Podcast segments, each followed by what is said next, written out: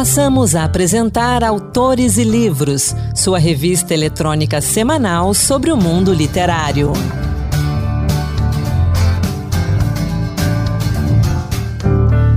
Olá, começa agora Autores e Livros, a sua revista literária de toda semana. No programa de hoje, contos, romances, biografias e poesia. Sou Anderson Mendanha e vamos juntos. Eu começo o programa com um incentivo. Como fazer com que nossos filhos leiam mais? Parece uma tarefa inglória, verdadeiramente impossível, não é? Principalmente quando a gente olha para números que demonstram que o brasileiro lê pouco. De acordo com a quinta edição do estudo Retratos da Leitura no Brasil, em uma comparação média com outros países, o brasileiro costuma ler somente cerca de quatro livros por ano, enquanto o canadense lê 12, o que indica um índice de leitura bem abaixo da média. Quatro livros por ano significa um livro a cada três meses.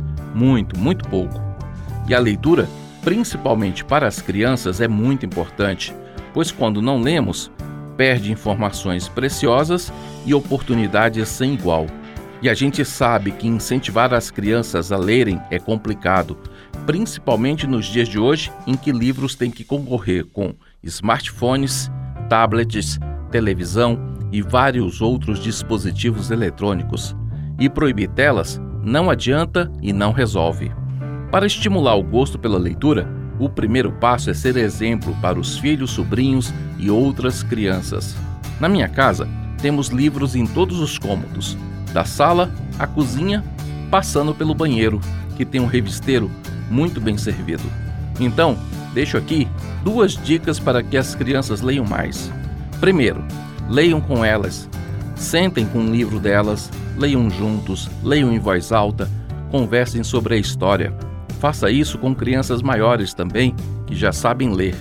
Outra dica é a dica da Maíra Lotte Michalis, publisher e autora de livros Função, como Educado do Eduardo e Cocô Xixi Pum.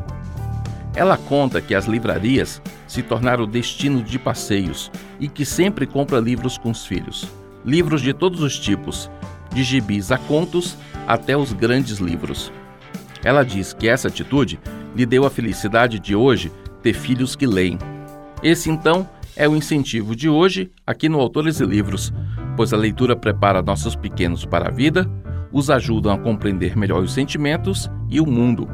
Encerro com uma frase da Maíra: Quem cultiva o amor pela literatura desde cedo, que gosta de aprender coisas novas, pode auxiliar no nosso futuro e torná-lo melhor. E já que começamos falando de incentivo às crianças lerem, que tal duas dicas bem legais? Eu começo com Um Grão de Arroz, um conto de fadas moderno da autora e ilustradora Aline Abreu, publicado pela Maralta Edições. Um livro que destaca a importância da literatura e da imaginação como ferramentas poderosas para enfrentar desafios na infância. O livro em prosa conta a história de Betânia, nascida em uma vila, filha de uma mulher do lugar com um vendedor de livros que chega de fora, Roberto, que morre pouco antes do seu nascimento. A menina é criada pela mãe com muito carinho e com as histórias dos livros que ela lia com Roberto. As duas levam uma vida tranquila e amorosa, mas contam, uma vez por ano, com a visita da avó da menina, mãe de Roberto, que ranzinza e amarga não entende por que as cinzas do filho foram jogadas ao pé de uma árvore, que carrega também um balanço onde a neta brinca. Para estudar, a menina é obrigada pela mãe a ir morar com a avó, em uma cidade maior. A separação entre mãe e filha é marcada por muita tristeza, mas pela esperança da mãe de ver a filha se formando. Na casa da avó, a menina é tratada com desprezo, além de ser explorada na realização de tarefas domésticas. Em meio ao isolamento de uma nova casa, Betânia faz uma descoberta transformadora: o universo dos livros. As páginas se tornam um refúgio, proporcionando uma fuga para um mundo de fantasia onde a simbologia da expressão grão de arroz proporciona à mente da menina uma forma de liberdade nunca experimentada. Grão de Arroz de Aline Abreu é um livro lindo e encantador, com ilustrações que não só enfatizam aspectos da história, mas também narram visualmente os Pensamentos Internos de Betânia. Você encontra esse livro com facilidade nas livrarias e portais de livros. Minha segunda dica é Gabi de Bigode, novo livro de Tino Freitas e Bruno Nunes, uma história bem humorada que rompe com as tradicionais convenções de gêneros.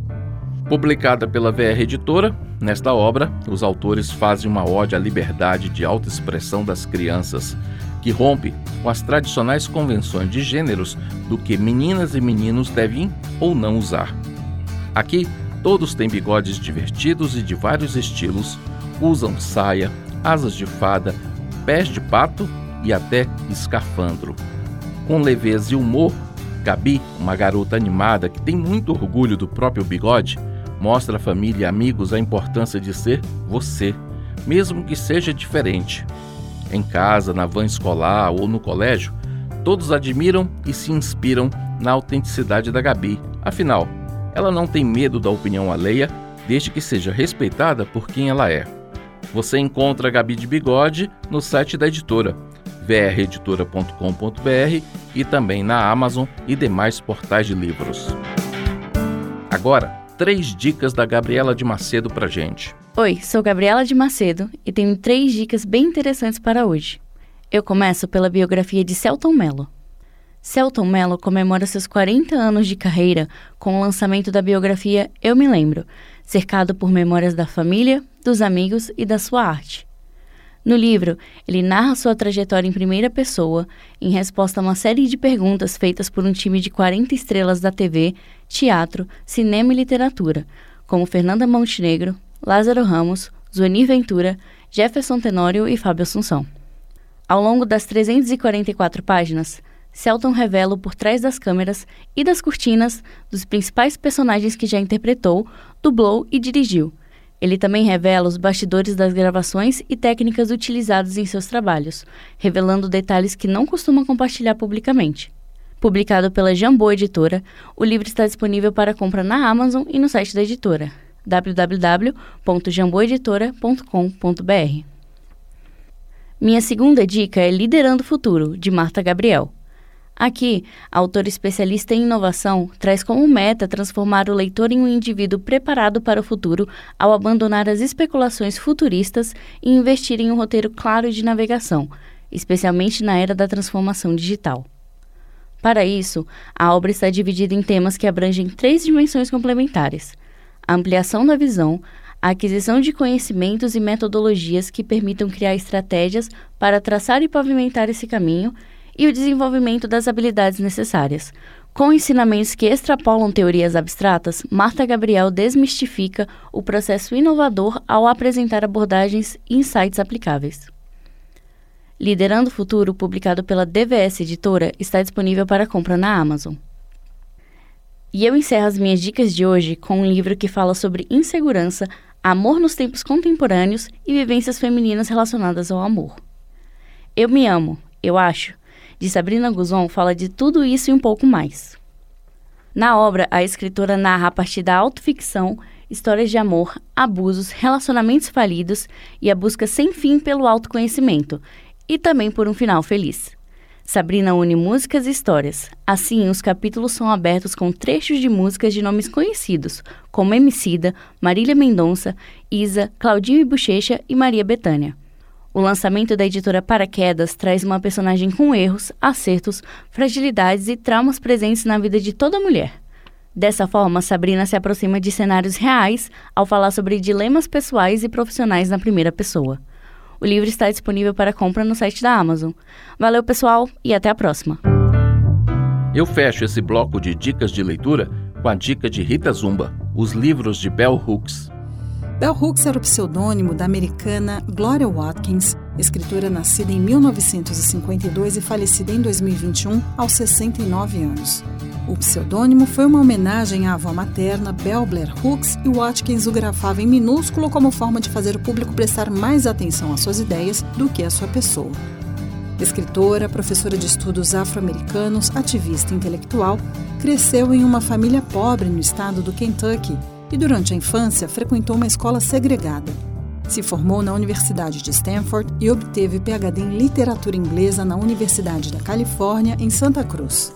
Durante seu tempo na universidade, Hooks começou a se envolver com o movimento feminista e o ativismo negro. Se tornou uma crítica das teorias feministas predominantes na época que muitas vezes excluíam as experiências das mulheres negras e outras mulheres de cor. Hooks argumentava que o feminismo deveria ser uma luta por liberação de todas as mulheres, independentemente de sua raça, classe social ou orientação sexual. Ela definia suas obras como ecléticas. Os seus mais de 40 livros e artigos tratam de assuntos variados e sempre atuais, como racismo, feminismo, política, patriarcalismo, pedagogia, crítica literária, amor e capitalismo. Escritas sem jargões e de forma fluente, as obras buscam entrelaçar as noções de raça, gênero e classe. Bell Hooks dedicou sua vida à justiça social. A luta dela não era só pelas mulheres, mas também ao combate ao racismo e ao sexismo. Ela se dizia feliz por saber, através de feedbacks de leitores, que de alguma forma seu trabalho ajudava a impactar vidas. Eu destaco aqui alguns livros da Bell Hooks que merecem a leitura. O Feminismo é para Todo Mundo, Políticas Arrebatadoras, da editora Rosa dos Tempos. Um de seus livros mais vendidos no Brasil, O Feminismo é para Todo Mundo defende que o feminismo precisa ser abraçado por todos os indivíduos para que a sociedade seja mais justa. Na obra, Hooks trata de política, direitos reprodutivos, beleza, luta de classes e violência. Outro livro é Tudo sobre o Amor, Novas Perspectivas, da editora Elefante das produções sobre amor, Tudo sobre o Amor, era um dos livros favoritos da própria Bell Hooks, que busca entender o que é o amor nas relações familiares, românticas, entre amigos e no âmbito religioso. E finalizo com E Eu Não Sou Mulher, Mulheres Negras e Feminismo, da editora Rosa dos Tempos. Publicado em 1981, E Eu Não Sou Mulher é um dos trabalhos acadêmicos mais importantes da Bell Hooks.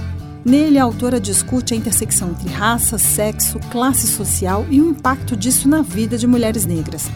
Hooks argumenta que os indivíduos têm a habilidade de perpetuar sistemas de opressão e dominação. Assim, ela debate, por exemplo, o sexismo dos homens brancos e negros e o racismo entre feministas. O título do livro é uma alusão ao célebre discurso da abolicionista Sojourner Truth, Não Sou uma Mulher, proferido em 1851 na Convenção dos Direitos da Mulher em Ohio. Na ocasião, Truth afirmou que o ativismo de sufragistas e abolicionistas brancas e ricas excluía mulheres negras e pobres. E eu leio para vocês um trecho do prefácio da edição de 2015. Terminar a escrita de E Eu Não Sou uma Mulher, e anos mais tarde ver o trabalho publicado quando eu estava com quase 30 anos, marcou o ápice da minha própria luta pela total autorrealização por ser uma mulher livre e independente. Quando entrei na minha primeira aula de estudos de mulheres com a professora e escritora branca Tilly Olsen e escutei sua palestra sobre o mundo das mulheres que lutam para trabalhar e ser mãe, mulheres que com frequência eram reféns da dominação masculina, chorei como ela chorou. Lemos seu trabalho seminal I Stand Here Ironing e eu comecei a ver minha mãe e mulheres como ela todas educadas nos anos 1950 sob um olhar diferente. Mamãe se casou jovem, quando ainda era adolescente. Teve bebês nova e, apesar de nunca dizer que era ativista do movimento de libertação da mulher, vivenciou a dor da dominação sexista. E isso fez com que ela incentivasse todas as filhas, nós seis, a nos autoeducarmos para que fôssemos capazes de cuidar das próprias necessidades materiais e econômicas e jamais sermos dependentes de qualquer homem. Era óbvio que deveríamos encontrar um homem e casar, mas não antes de aprender a tomar conta de nós mesmas. Mamãe, ela mesma refém das amarras do patriarcado, incentivou-nos a nos libertar. Faz sentido, então, que uma imagem de Rosabel, minha mãe, agora enfeite a capa desta nova edição. Essa é a minha dica de leitura para vocês. Um grande abraço e até a próxima. Autores e livros de Brasília para todo o Brasil pela Rede Senado de Rádio e pelas rádios parceiras. Estamos também em podcast nas principais plataformas. Sou Anderson Mendanha e obrigado pela companhia. E a gente volta com o nosso livro em destaque da semana, Fronteiras Visíveis, de João Anzanello Carrascosa e Juliana Monteiro. Karina Rocha nos traz os detalhes dessa obra. Um livro em destaque. Fronteiras Visíveis é um livro que pretende conectar o leitor com a efemeridade da existência e as fronteiras que separam a vida e a morte.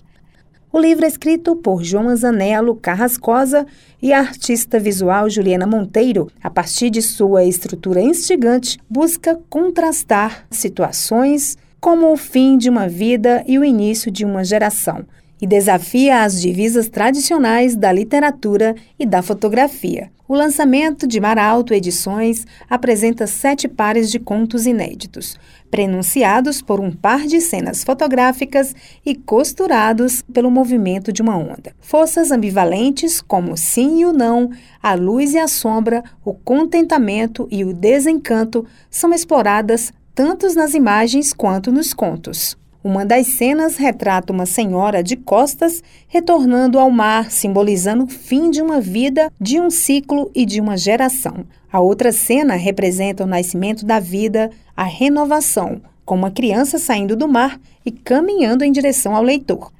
O projeto nasceu de um novo encontro entre o escritor e artista visual fundindo ficção literária à imagem fotográfica. Desta vez, enquanto Carrascosa elaborava os contos para formar um par temático, Juliana foi construindo as duas situações por meio das fotos, a fim de que resultassem em cenas em movimento, conforme o leitor a manuseasse.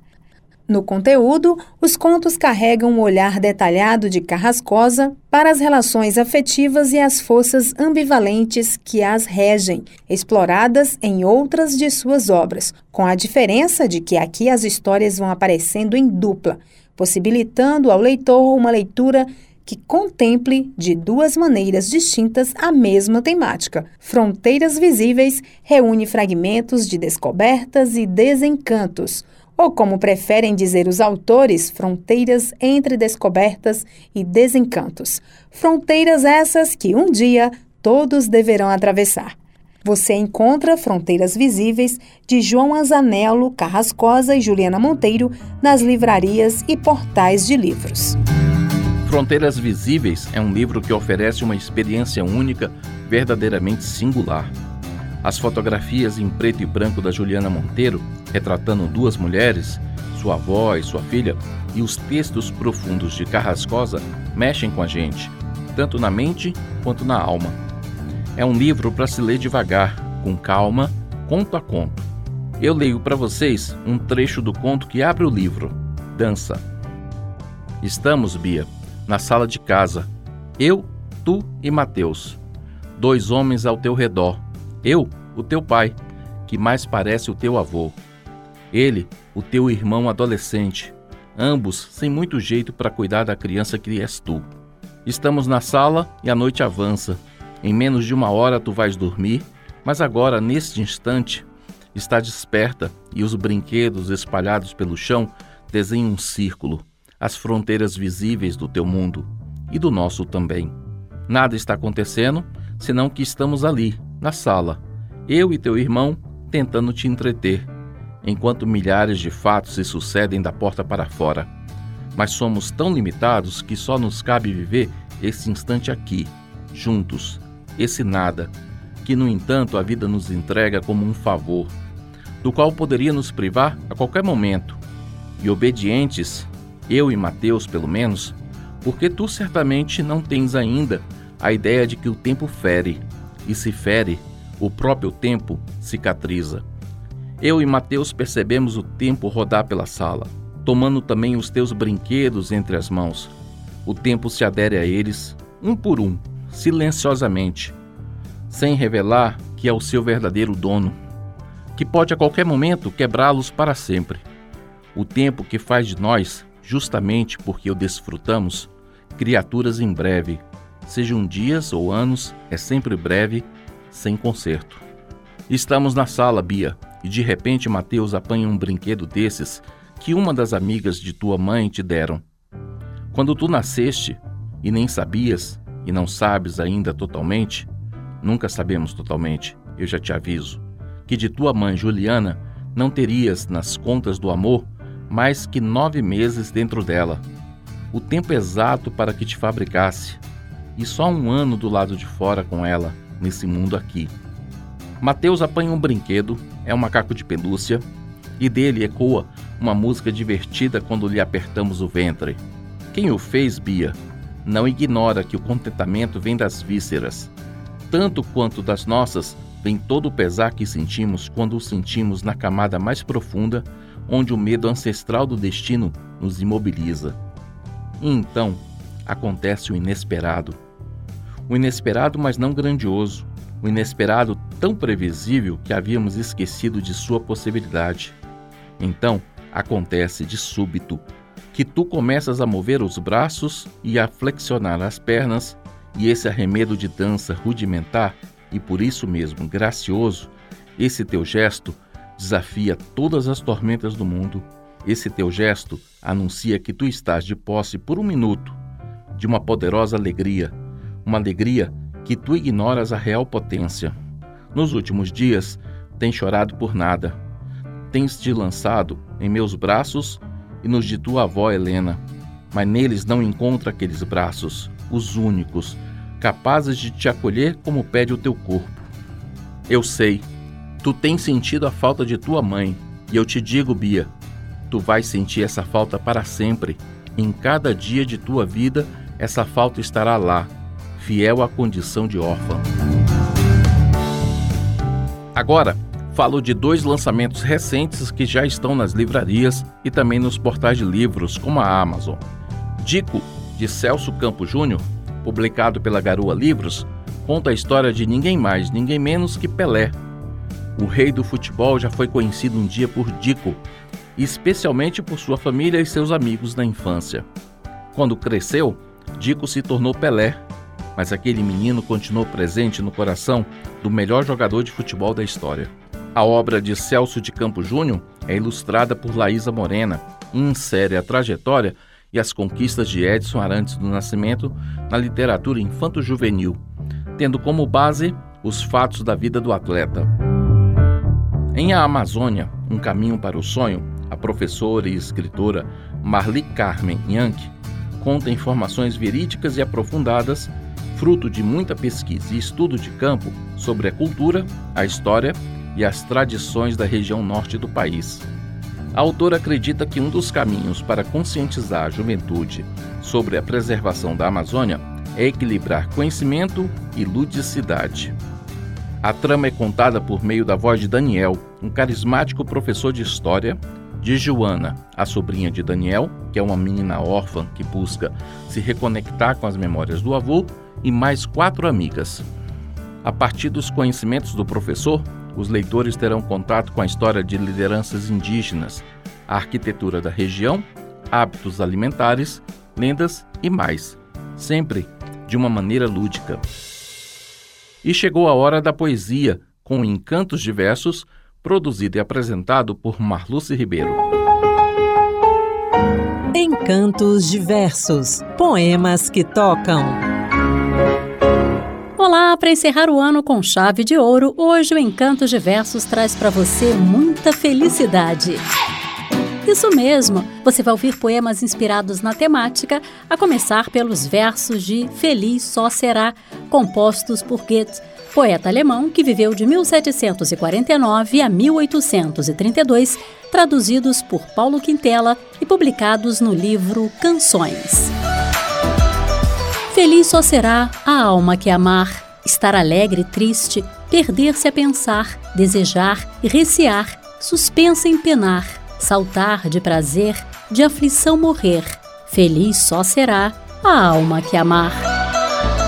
Inspirada no tema, a poetisa, romancista, ensaísta e artista plástica Anna Hatterley, que viveu de 1929 a 2015, compôs A Felicidade é um Túnel, poema que faz parte da obra Um Calculador de Improbabilidades. O domínio, o erotismo do domínio, do domínio irrisório, mas enorme, submeter, ver tremer, ver o tremor do outro, vencer o gelo, o desdém, veloz. A felicidade é um túnel. Carlos Drummond de Andrade, notável poeta mineiro que viveu de 1902 a 1987, também encontrou inspiração na temática ao compor Síntese da Felicidade.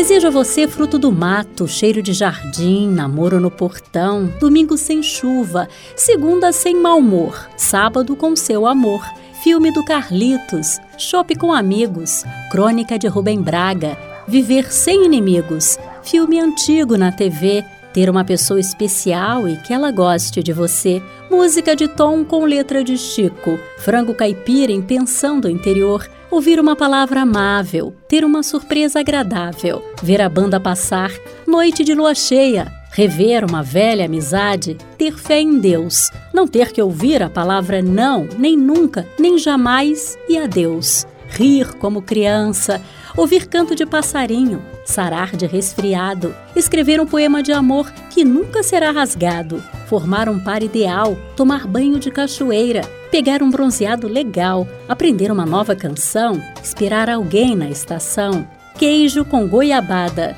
pôr do sol na roça, uma festa, um violão, uma seresta, recordar um amor antigo, ter um ombro sempre amigo, bater palmas de alegria, uma tarde amena, calçar um velho chinelo, sentar numa velha poltrona, tocar violão para alguém, ouvir a chuva no telhado, vinho branco, bolero de Ravel e um carinho meu. Na música, o trio Melim dedicou ao assunto a canção Peça Felicidade. Hoje vamos desejar o bem, sem olhar a quem, acabar com a solidão, no ato de estender a mão. Peça tudo que você quiser, acredite na sua fé. Paz, saúde, vigor, sucesso, alegria, esperança, amor. Aproveite todas as sensações, sinta a chuva te molhar. E quando o sol chegar, deixa esquentar. Tenha dentro do seu coração pureza e verdade. O que você transmite, volta com intensidade. Quando não souber